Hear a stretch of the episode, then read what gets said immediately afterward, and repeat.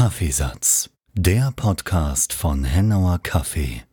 Hello and welcome to another episode of Spilling the Beans. Me, Philip, together with Gwendolyn. Yay, good morning. Good morning. You ready to spill them? Definitely. Yeah, I got some exciting stuff in my cup, you know. But let's talk about your coffee. Um, well, it's actually funny because um, I have something exciting as well. Um, and uh, you sent it to me because um, uh, a couple of days ago you sent me uh, a nice little box of 10 mysterious coffee samples. Um, and um, yeah, I'm, I'm having, I've, ha- I've already had a couple of them. I'm, I'm na- taking notes as I go. They're quite different, but I was hoping that you could tell me something about these samples because I believe that all of them are from the same country. Um, right now, I'm drinking sample number three, um, and it's really nice. It's super creamy. It's smooth. Uh, I brewed it with uh, with my origami dripper, and um, yeah, it's uh, it, it's smooth. It's like you know chocolatey. Uh, hazelnut. It's like a sandwich with, with Nutella, and it's uh, it's really nice. Yeah. Can, can you maybe tell me what country we're drinking? Um, you're you're experiencing the top ten coffees of the Taza Dorada from Ecuador, which means the ten best coffees. Um, they sent in to the auction of uh, yeah the best coffees from Ecuador this year. Ecuador. Ecuador. Oh, I keep hearing that song. Ecuador. It's good to me. Uh, but I didn't know they had a cup of excellence in Ecuador as well. I didn't. Yeah. I, I don't think I've ever tasted coffee from Ecuador before. So see, that's why I sent you the box. So cool. Have you have you bought from Ecuador uh, previously? Uh, not yet, but uh, we tried to get some of the coffees, but um, at the end we didn't end up with some.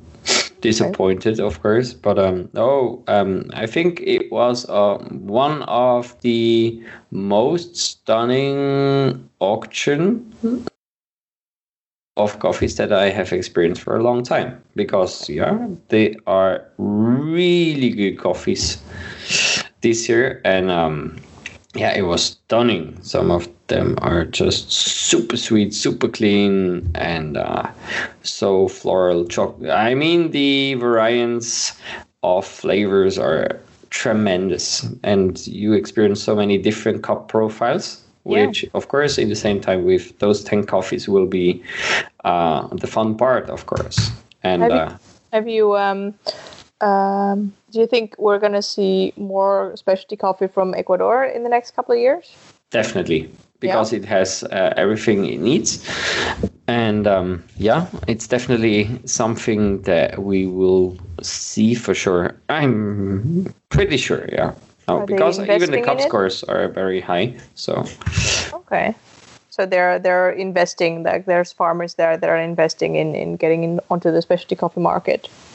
yeah, yeah, Cool. yeah, yeah, yeah. And for them, it's pretty important. Um, I think we'll see a lot of. Uh, high-end specialty stuff of course because for them uh, it is or probably very interesting due to the fact that for them normal coffees are uh, harder to sell because they are often compared with uh, Colombia and um, it's pretty hard that the Colombian prices are of course way lower so yeah Because of the volume or Of- because it's just better not organized? just the volume, but uh, the whole fact that I think the whole tax system is very different. So that's why an Ecuadorian coffee always is more expensive than the Colombian. And um, that causes, of course, huge troubles for them. Uh, and for them, it's hard to sell it often yeah. and that's why uh, they can kind of diverse from probably the other profiles with the specialty uh, focus on high end quality. So I guess that's something that will definitely uh, help them at least at a certain range to um, position them in a different area, I guess. Cool. Yeah. Um, you you mentioned that these are um, like they have cup scores, and that means that you're referring to uh, a cup of excellence, right? Mm, yeah, or let's say. Um, or they've been cupped. With actually, I don't know if they cup it with the SCA cup score or the cup of excellence one. I guess at the moment it's the cup of excellence one, uh, because it's, um, if I'm not mistaken, um, at least supported by Cup of Excellence as well, or Alliance of Coffee, and um, yeah, that means I guess it's their uh, score sheet, but at the end it's the same uh, you, points. Um, maybe explain in like super simple words what Cup of Excellence is, because you know not everyone I think might know exactly what that means. Mm-hmm. Yeah, uh, Cup of Excellence is um, an organization which is uh, formed and named um, with Alliance of Coffee and uh, has the focus to support farmers in the origin. And uh, farmers are pleased to send in a certain amount of coffee. Uh, and the goal is to have coffees that score about 87 points. Okay. That's like the, the bottom standard line. Mm, yeah, at least for the auction. And that's what uh, you're in need to send coffees in. And then the auction is in an individual country, right? It's in an individual country at the moment. I'm not sure because due to COVID, everything. Uh, is different. Yeah, because they yeah. can't have the auctions. Yeah, that makes sense. Um, so then, but if I remember right, like there's a whole bunch of people from a- around the world that go to like no, under normal circumstances, like travel to that country of origin to do, for instance, the Cup of Excellence uh, uh, scoring of that year for uh, Brazil or Colombia or wherever.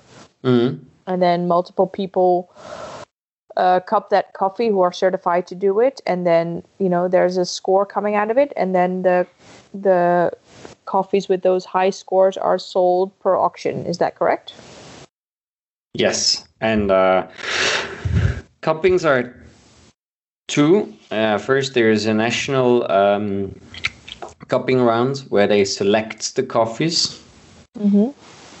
and um, so not so, all coffees that are sent in will make it to the auction Yes, correct.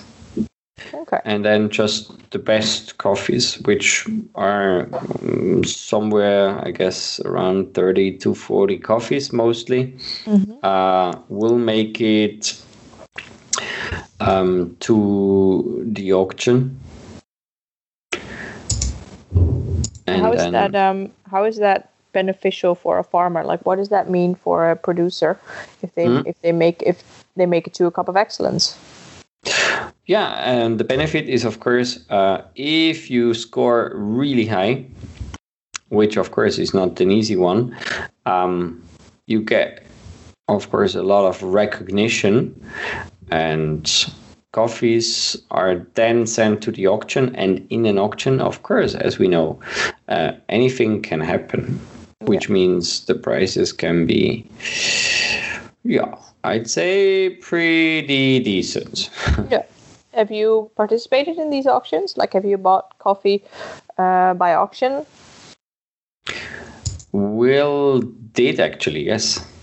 That's exciting. Yeah, we did. Um, not always with success due to the fact that um, those coffees are requested heavily.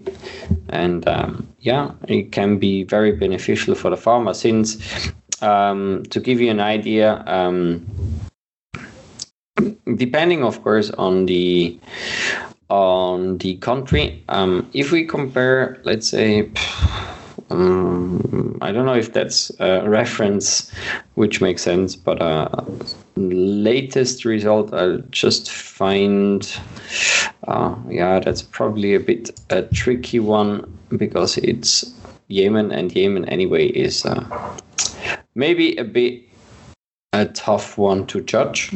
But we talked about. Yemen coffee last time. Remember? Yeah. Um, let me have a quick look about Brazil.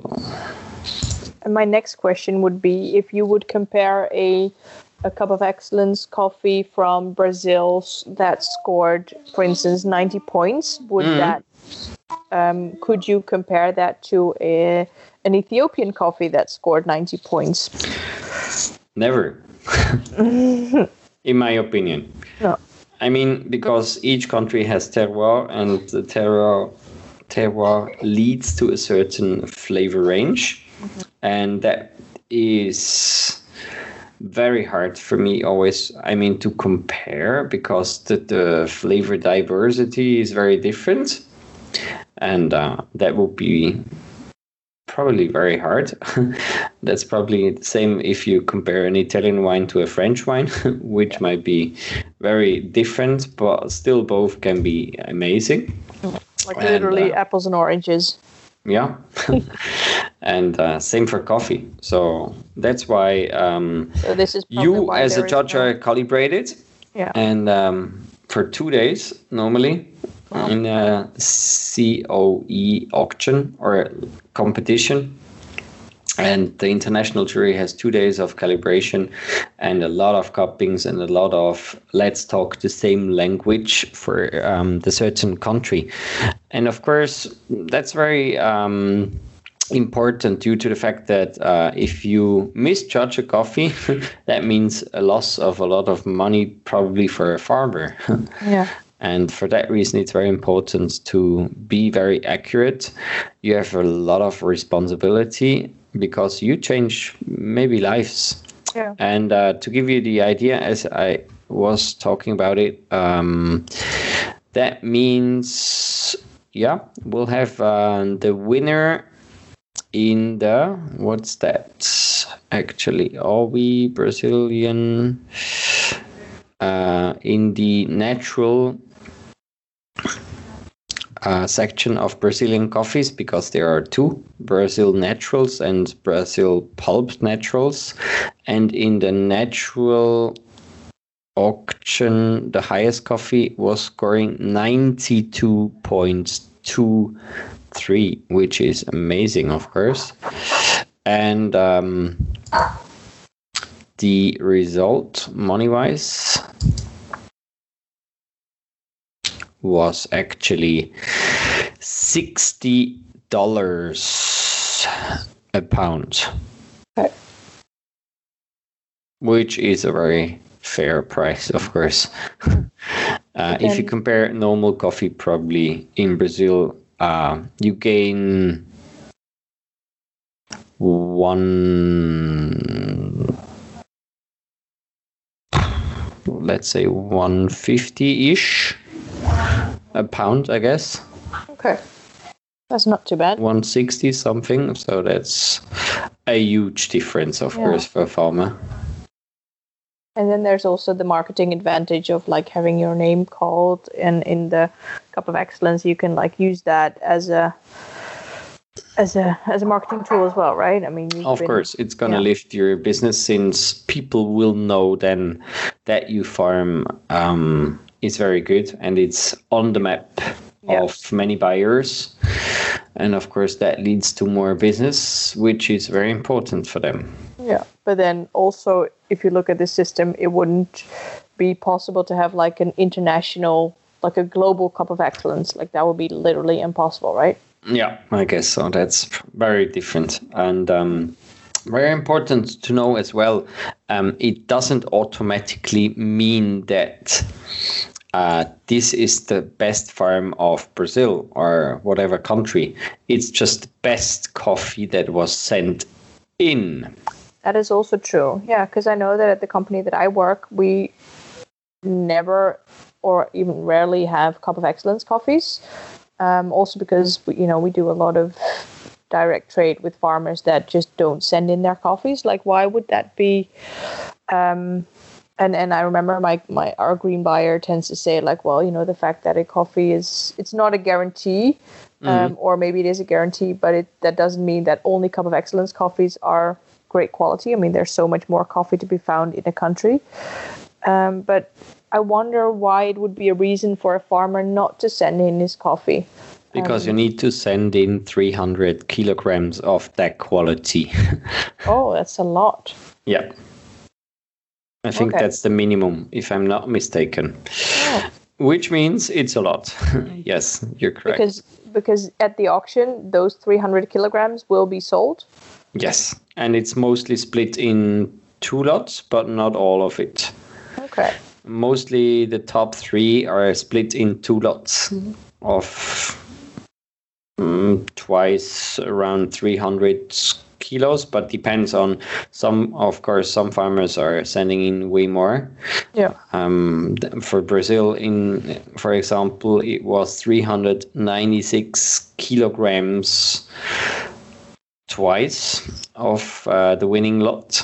So Oh. yeah, Okay, so maybe you can have like a really crazy nano lot kind of thing, like a micro lot somewhere, but it you just because you only have like you know 60 kilos of it, you can't send it in.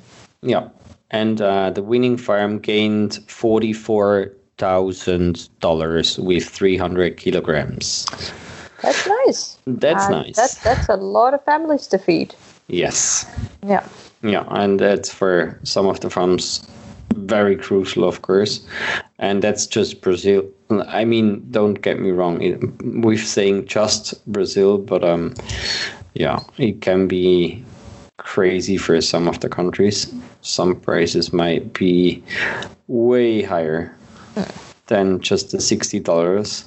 If we take, geez, uh, mm, uh, yeah, no, that's okay. Mm, I mean, if we compare with Colombia, same thing. It's around seventy dollars, and uh, yeah, many of the countries are at that range. Of course, um, we all know there is one auction which scores way above. Oh, can I guess? Of Is it- course, Is it Panama? of course, it is. Um, which has a total different range of of money. Yeah. Because of the the crazy geishas. yeah. Is there are there a Cup of Excellence auctions in every coffee producing country? No, no. Uh, actually, or it used to be mm, because due to COVID, it's a bit different. Um, but historically, we'll have one, two, three, four, five, six, seven, eight, nine, ten, eleven. Then Brazil twice, 13, 14, 14 countries so far. I mean, Brazil twice, but um, yeah. Why is Brazil twice? Is that because of the difference in? Uh, do they do separate auctions for the natural and the pulp natural? Yeah, due to the size of the country Ah, that makes sense. and the amount of coffees sent in. Oh yeah. Poor judges. yeah, yeah. No, Brazil. I heard it's it's crazy due to the huge volume of coffees. Have you ever um, been in one of these auctions, like uh, in in judging them? Yes, luckily, yes. How was that? um, that's great. It's a week full of coffee knowledge. It's really intense. A lot of sensory um, is happening, of course. Um, the whole, whole calibration, um, then realizing the whole um, responsibility you got for the farmers. And um, there are a lot of interactions with different farmers, of course. You go to different farms, you visit them, you see how they produce coffees, and um, no, it's really amazing. And the group itself, of course, there are so many coffee professionals on a very high grade uh, in those auctions, which is, of course, uh, um, an exceptional experience itself. Yeah. because you learn so much from the old cuppers. Um, they tell you so many stories and stuff, and that's just a lot of value that you gain in such a short time. And uh, yeah, I think one of the the craziest sentence or the craziest, but you mostly and often forget is if you talk to the farmers. And one of the questions that we've been able to ask or that came up from one of the the people there is uh, do you ever cup your coffees? And uh, many of them answered no we never cupped our coffees The in our entire life because they don't have a like a quality control center or like Yes. a, yeah yeah. So they Yeah. just send things in and then keep their fingers crossed. Yeah, yeah, absolutely. And um, I think a couple of years ago, we've had uh, a farmer group here from Brazil, and um, um, the exporter there um, said, um, "Yeah, we found that exceptional coffee, and it scores around 90 points." But the farmer never did know that he's producing sh- such a great coffee. Uh, coffee quality, so he sold it just to the normal market for a very low price. Oh, that's heartbreaking. and then um, they came to his farm and cupped the coffees, and they've been stunning, of course, with with scoring 90 points. And uh, they said uh, they said to him uh, he needs to, or he should uh, bring it to the auction. And uh, yeah, he gained, of course, way, way, way, way, way more coffee um, with that. And that's, That's crazy.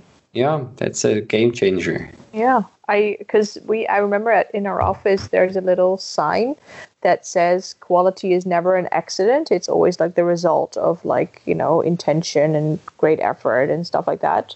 But then you hear this story and it's like someone has really you know obviously cared and it's you know it's not an accident, but he's just not aware of the quality that he has. Yeah, and because it's a whole level, a different level of education, and we often forget because for us it's just normal that we know stuff, right? Yeah. Because due to our education and um, yeah, a certain level of knowledge that we gain, but for many people, it's as well. Yeah. yeah, for many people it's not guaranteed Yeah. and that makes you realize such things and of course is something that shows you the importance of your work and um, why specialty coffees um, might help to um, change some life is of course in the origin although it's it's a very high risk for the farmer and it's in the same time not every farmer can produce uh, all of the of all of uh, his coffees in a specialty coffee range, which in the same time is something weird for many people as well. Because That that a producer we doesn't think it's only so produce easy. specialty coffee great. yeah, Yeah, yeah, I remember because I went, I visited um, uh, uh, Guatemala uh, a couple of years ago. I was lucky enough to go on an origin trip, and one of the things that I realized then is that a particular coffee producer produces all grades, like from the shittiest, Mm. like the almost like the sticks and leaves, all the way up to like the the double A grade of like specialty coffee uh, and everything in between and everything gets sold as well. Like there is literally a market for everything. So the producer that produces your delicious cup of specialty coffee that you drink in your coffee bar around the corner he also produces like volume of you know commercial coffee that is sold to the bigger companies. And, and everything is on that farm. Um, and I everything think that's reality. That's Yeah. the reality for many farms that you always can sell everything, which of course is a very good thing due to the fact that there exists food waste and coffee probably has no waste because there's for every quality is a market. Yeah. I also learned then that there is really uh, it's really difficult to find like really good tasting coffee within a country of origin itself usually because all the good stuff is exported and then all the lower grade is like you know used for the for the although i think that's changing but you know back then it's it was more common that they used like the lower grades um, in the in the country of origin itself um, and it was also impossible to find coffee from different countries of origin uh, to drink there. Like, so we would go, we were in Antigua and we went to this tiny coffee place, like a little hole in the wall, and you could choose from like four different coffees, but they were all Antigua coffees, which was, I thought was really cool because if here in Holland you would serve um, four different coffees on bar, but they were all from the same region in the same country, people would be like, but they're all from Guatemala. Um, and obviously the taste difference was huge. So I thought that was such a such a cool experience um, that is that is you know stuck with me ever since. Um, that even I remember when we bought uh, from one particular farm three different kinds of processing. Like we had a red honey, we had a natural, and we had a washed coffee from one uh, specific farm in, in, in Guatemala.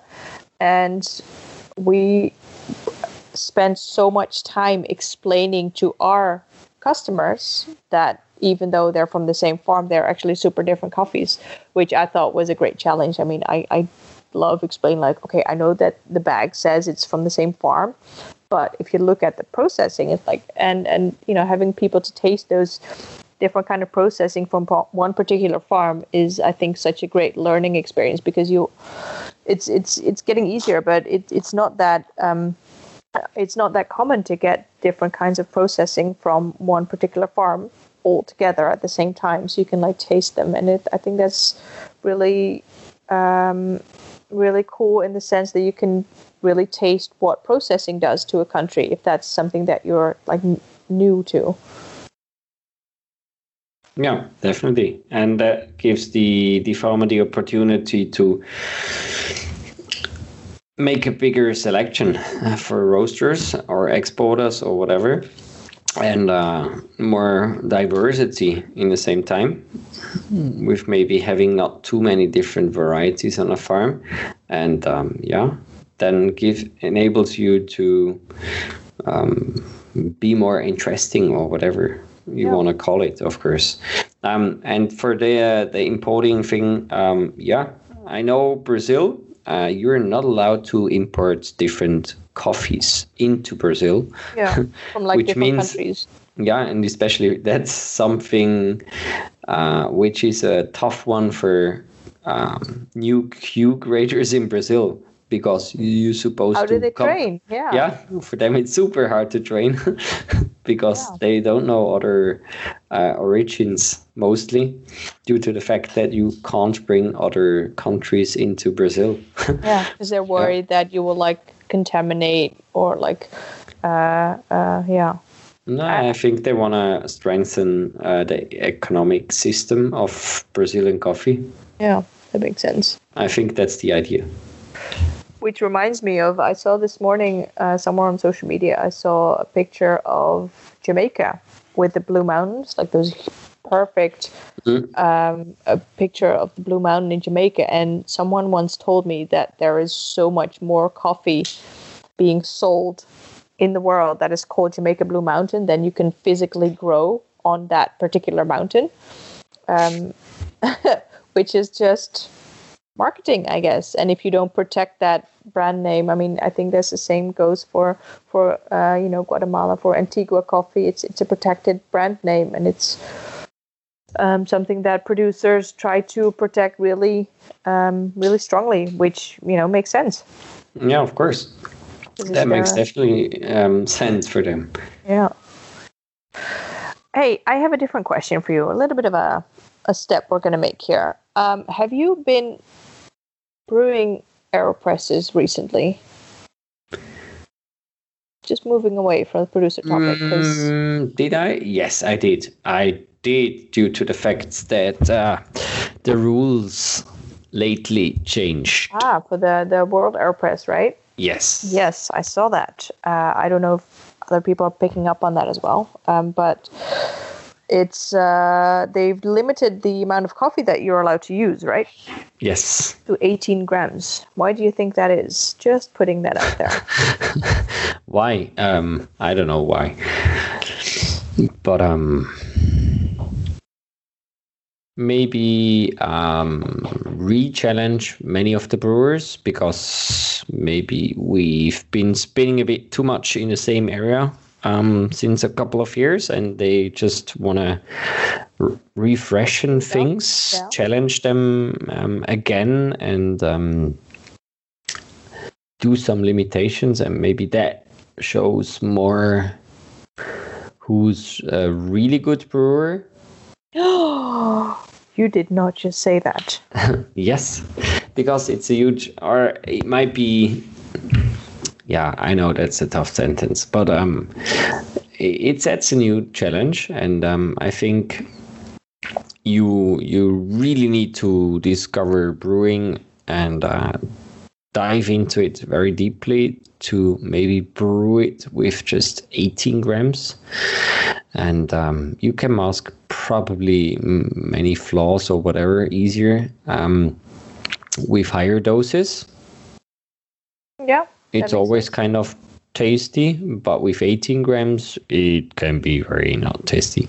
Uh, if you don't hit um, a certain brew ratio or whatever, a brew recipe, of course, and uh, it separates easier for judges in the cupping. Mm-hmm. And I think the evaluation part that's the point of concern rather than the, the tastiness of the coffee, of course. Yeah. Of course, you can create uh, very tasty coffees with 30 grams, but uh, it's very intense probably for judges. And that way, with 18 grams, it becomes a bit more easier, I guess, to cup. I think it has to do with like leveling out the playing field again a little bit. Mm. And um, also, I think what's behind it, because I talked to uh, Tim Williams, the organizer of, of World Aeropress, yep. Uh, a while back. And I remember that they were struggling a little bit with um, the aeropress is a brewer that is meant to make easy coffee. Like it is meant for anyone also the people who are not in coffee to make like a super decent tasting cup of coffee without any fuss. And i think what they felt that the uh, world aeropress championships were heading towards like getting more and more complicated. And of course you know people were making their own water and then I, that's still allowed if i don't if i uh, if i'm not mistaken. Um, so there's still plenty of options to like separate yourself. But i think also because aeropress is a brand that relies heavily on being approachable mm. for the big crowd um, I think they kind of want to go back to that like approachability. And I think if you use, because the standard, uh, as you were saying, has been like uh, dosing higher and higher over the last couple of years, um, then that means that because you'll need so much coffee, we kind of start losing a big part of the AeroPress audience along the way because to a lot of people that might just not be interesting. And mm-hmm. I think they um, want to kind of dial things back. I'm just I'm I'm guesstimating on this, but I think it's um, because I know I've been talking to the people of Aeropress a lot recently, of course, and um, about seventy percent of their uh, customers, like people who use Aeropress, um, are non-coffee people. They're non-coffee professionals. So there's like 30% geeks like us who like, you know, follow the World Aeropress and like geek around a lot with the Aeropress. Um, and then there's 70% who just bought an Aeropress because, you know, they don't use a scale. They just, you know, they brew Aeropress, you know, as, as a standard brewing device and, um, you know, you know, boiling water straight from the kettle um, non coffee people, basically. And I think what they're trying to do is they're trying to kind of maybe carefully steer away from getting more and more into the nerd zone and going back towards the you know the approachable side of aeropress but that's mm. just my uh, my my guesstimation and um, i think in that sense the timing of of james hoffmann's recent youtube videos uh, is is super fun as well. Um, did you get a chance to see those videos, or do you want me to give you a recap? Give me a short recap because right. I think I didn't see it. All right, or so this just is what went very fast over it. Yeah, this is what's been happening. Um, James Hoffmann has been, um, you know, making a lot of great content uh, over the last couple of years, but he hasn't made a video on the Aeropress yet. So uh, all of his followers, followers, me included, have been waiting for you know uh, James Hoffmann's take on the Aeropress, and now recently he finally did that, and he made a 30-minute video, 30 minutes, just about you know the aeropress and the technique and stuff that you can do with it and how it came to be and you know the origin of the aeropress i mean i sat down with a cup of coffee and i watched a youtube video about a freaking co- plastic coffee brewer that Mhm. lasted 30 minutes and it was so uh, so good and i enjoyed it so much. And he debunked quite a lot of myths around the aeropress so that was a little bit um, shocking to a lot of people myself included. For instance he pointed out in that video that there's no use in rinsing your filter because the amount of paper that you use um, is so small compared to the amount of brew that you make it doesn't make a difference. It's an unnecessary step um, and i've been this is one of the things that's been bugging me uh, ever since I watched that video because I've been I, I'm always used to rinsing my filters, whether it's you know V60 or uh, or, or whatever brewer I'm using, and also my Aeropress brewer. And I just got so annoyed with myself that somewhere along the line, in the 12 years that I've been brewing with my Aeropress, I kind of it never occurred to me like is this really necessary this step that I'm taking I was just someone once told me this is how you brew your aeropress this is I how see. you rinse your filter Mm. and I never stopped and realized it. but is it really necessary um, and there was a couple of things in that video that really struck me like um, he mentioned a little bit about whether or not to press all the way down. You know uh, i don't know about you but i was always told like you need to stop pressing when it starts making the hissing sound. I mean i was taught this 12 years ago. I've been telling it to other people for years. And um, um, yeah apparently uh, turns out doesn't matter one single bit. So there was a couple of these mind blowing things. I was like, and also, funnily enough, I did I did press all the way down uh, with my World AeroPress recipe, and I still won. So apparently, that's not a reason to, you know, uh, win or lose. So I always, I always would. you you always do you always push all the way down. yes. Um, so then, you know, where does this myth come from? And also, why did I not try this out myself? Why did not? Why did I not think for myself and just thought about? I know. I mean, it's it's embarrassing. I I I'm really annoyed with myself about this. I Um, see you didn't use your AeroPress while traveling. also true. Yeah. Well, we haven't because traveled. we, we brewed even with with with water out of of uh, of uh, paper cups, receiving Oh, in yeah. a plane and just pouring with I've done that, and but I dosing thought, with yeah. different stuff and just use the dots on the Yeah. scale and Yeah. yeah because you don't have maybe scale or the scale has no more batteries or something that Something might like that. happen and, And you yeah just up to with a good receive some coffee. coffees Yeah. I know, and and I I did travel with my Aeropress. I just I kind of assumed that because it was so cool that you are brewing on a plane, that that's what makes the coffee taste good. um, I don't know. I was just, um, but now there's a lot of because the second video that he posted, he finally, after you know uh, two years, he posted his ultimate Aeropress recipe, and now of course the whole coffee industry, or at least the part that I'm involved in, is exploding because if James Hoffmann posts a recipe, everyone's going to do that and everyone's going to assume that that's how it's done. So I know that there's like a lot of people out there now who are like, okay, this is my new recipe. I'm just going to do that from now on and I can get a guaranteed great cup of coffee. Um, and that's also annoying to me. Yeah, because then you're kind of creating the same buzz as there was for other recipes. Exactly. So the thing And that I always re- would recommend to people is be your own personality, create your own stuff, and um, that's try as many different stuff as as you can because um, it's just and that's probably something he's anyway mentioning it's just a preference. And those preferences can vary heavily of course from person to person Yeah, yeah, that makes sense. And I think it's also because he's made one ultimate recipe that I think, and I, he doesn't say like this is the one perfect way to brew a perfect cup of coffee. Um, like this will give you a guaranteed good result. He said this is a good starting point, and it will give you a decent cup of coffee. And from this is where on you know you can experiment or adjust to that particular coffee that you're having.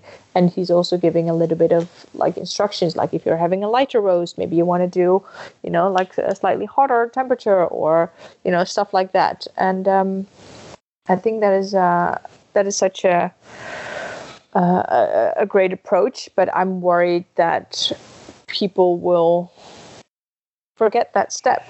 Like they will just from now on stick to you know 11 grams because his recipe says it's um it's a standard way because mm. inverting to him is is really dangerous because you have like the risk of you know the uh, the plunger popping out and stuff mm. um so he's like standard brewing um no rinsed filter of course 11 grams of coffee mm-hmm. two minute extraction yeah. um, relatively fine grind so it's it's really close to the instructions that come with the AeroPress when you buy it when it's in the box. Um, and I, I don't think that's a coincidence. I think that is either um, he's, you know, telling us to uh, not overcomplicate things, which is always a good thing. And um, also that, you know, the guy who invented the AeroPress, Alan Adler, was just onto something really good there.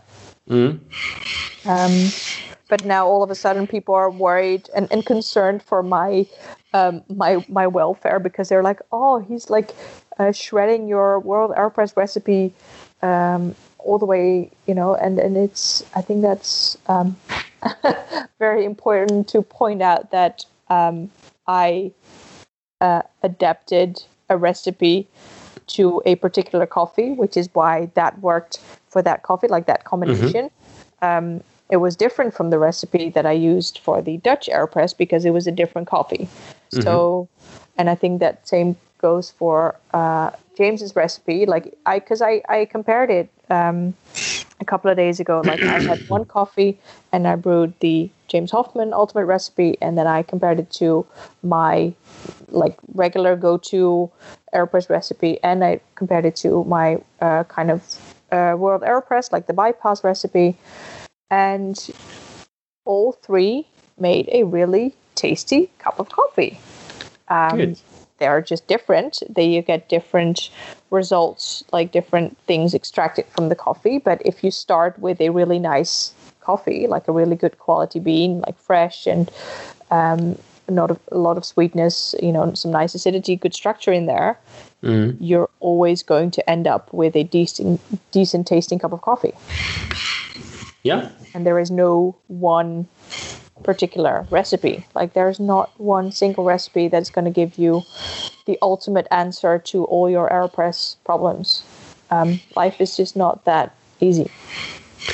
Yeah, and I think a very good point as well is that um, as long as people stay curious, evolution is never stopped. Oh, that's deep.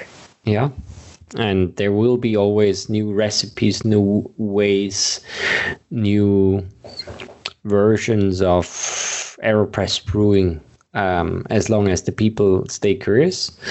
And I think um, that's going to happen anyway. So even if it might be uh, the latest way to brew coffees, uh, many people will realize um, that there are many different ways of doing it. And um, as long as that doesn't stop, things will move on as well. And um, you I need also... to be different, and some people want to be different, probably from that yeah. particular way of brewing, and that probably keeps it interesting.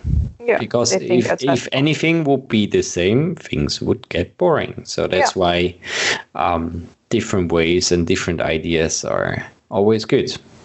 I, I don't think there's like a better or worse way to do things, especially not with the AeroPress because you can't really go wrong. Um, it's really difficult to make like a bad brew uh, with the AeroPress if you start with a good coffee. Um, but I also kind of understand. Depends why, on your water. that's also true. Um, we should do a new episode on that. But um, I also I can understand why people want to hold on to something like why people like someone else to like tell them okay this is a great recipe that you can just kind of you know if you want adapt but even if you don't adapt it this will give you a decent cup of coffee anyway. So i think that there's also a lot of people that just appreciate the fact that they don't have to invent something and just follow someone else's lead who has done the research. Of course. I mean uh, probably for anyone that is new in aeropress brewing or whatever um, is happy if there is some guidance. And yeah. uh, of course you that's a good starting point for them to discover more. Then it might not be so crazy to start with a recipe that uses 11 grams rather than 30 grams of coffee. Um, and if you you know don't if you're not ready to uh, like understand why the bypass brewing gives you a completely different results from like when you're doing just a full immersion brew mm-hmm. then you know just i i think that you know among other people you are one of the people who's always been telling me you know you need to walk first before you can run. And i think maybe james Hoffmann is is a good starting point for that. But then again there are so many good basic starting recipes. Um, for the aeropress i mean even just following the instructions on the box. Like you said, um, you know, you don't need fancy kettles, you don't need a scale even, um, except when you want to reproduce something. So it's, yeah, I think. We, did, did you see the the film, by the way? I haven't seen it yet. The the Aeropress movie. I yes. know. Yeah, it's on my list, but um. Good. Yeah, it, it's it's a lot of fun facts as well, and how the whole Aeropress thing evolved from a very fun fun competition into something that is now pretty big with uh, more than 60 countries i guess. Yeah i remember. I was there. It was big. It yeah. was chaos. But um yeah. I'm curious to see what the world aeropress championships this year will going to be like it's going to be interesting for sure um one of the many things that COVID has changed. But I think even without COVID, this new uh, set of rules would have been initiated, I think. Just going back to basics a little bit more. Mm-hmm. Yeah, but still, I don't know how they will do it because that's something you can't probably uh, do in an online version. No because you cannot experience coffee that way. So no, I th- what they're gonna I think what they're gonna do is uh, they're gonna have people send in their recipe, mm-hmm. and then they're gonna do an uh, uh, a brewing at one particular with like uh, a couple of baristas uh, reenacting those recipes. But you know how hard it is to replicate that recipe. Yes, because that's really yeah you. Co- in my opinion, that's not possible.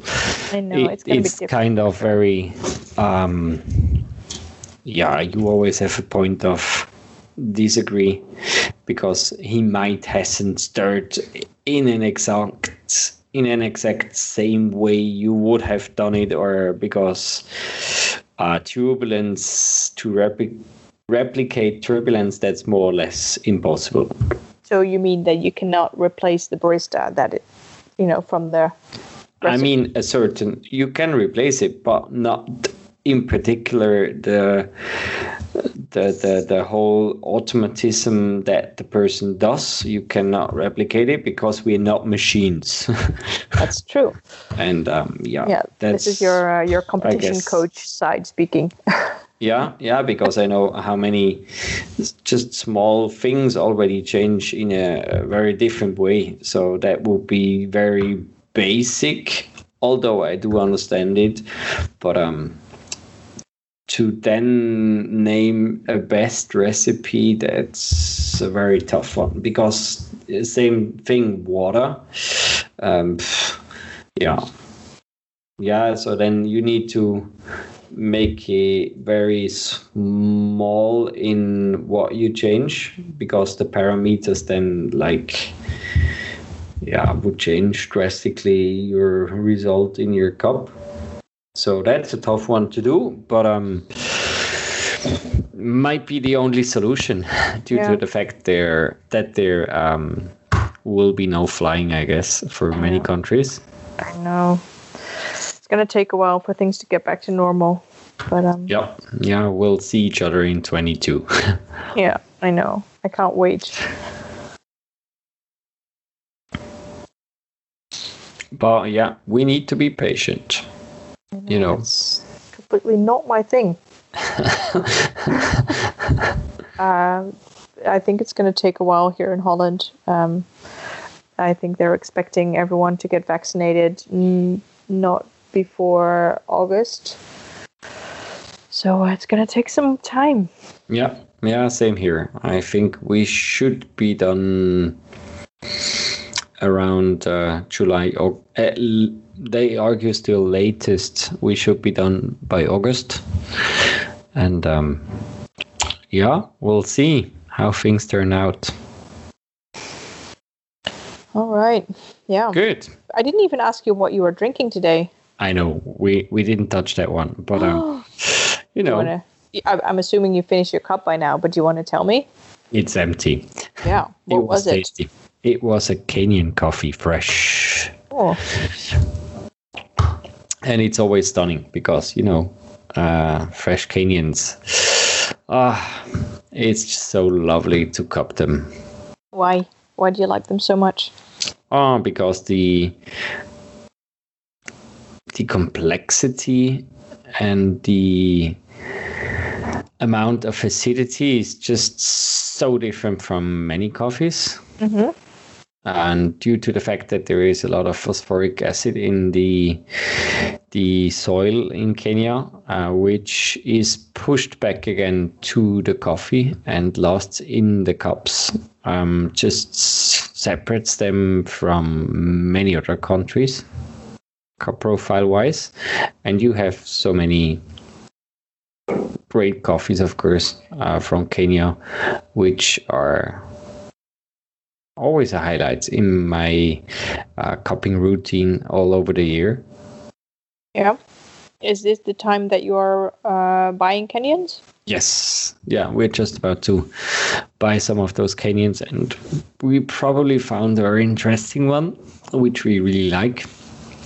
A very sweet one, juicy. Yeah, It's it's just, whew, it's gonna be a crazy one. Yeah. when, yeah. when when can we taste that? Um, that's a good question.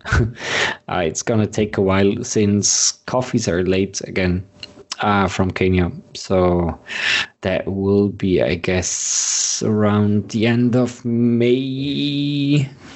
Yeah, maybe June, depending a bit on the the um, container situation because it's still a struggle and uh, things are late. Yeah. Well, at least we have something to look forward to then. Yeah. Yeah, but we soon, anyway, we just re- uh, launched the, the Bolivian one, and uh, soon we're going to launch another stunning coffee From from mm, uh, Indonesia. Oh, that's cool. Yes, it is a very yummy coffee. Mm. Coca Cola. Yum. Can you Yeah. send me some? yes, of course. I've been really enjoying to tasting the samples. I have a couple more from the Ecuadorian samples left that I'm going to be brewing over the lex- next couple of days, and I'll make sure to get you uh, my tasting notes. Oh, yeah, yeah. I would love to see them, of course. Perfect. So, time was flying. I know it's always such a such an easy easy way to talk to you. Of course. Um, we talked about a lot of things. yeah, we touched many uh, topics, but I think we still got many uh, other topics to talk about. And I uh, have so many questions for you left. yes, I Yeah. think there is some very interesting topic uh, maybe next time. So keep on listening. Please keep on following us. Keep on asking uh, questions. Send us messages if you have any um, particular uh, stuff that you would like to know or you want us to talk about. And uh, Wendelin, it was lovely again talking to you. Likewise, the pleasure was all mine. Yeah. And people out there, um, stay tuned. Stay together with us on Spotify, iTunes, and follow our channel Have and podcast, of course. And um, yeah, take care, everyone. Stay healthy, and we'll see us in the next episode of Spill the Beans together. Philip and Wendelin talking about the coffee world. yay! Have a great week, everyone. Das war Kaffeesatz, der Podcast von Hennauer Kaffee. www.hennauer-kaffee.ch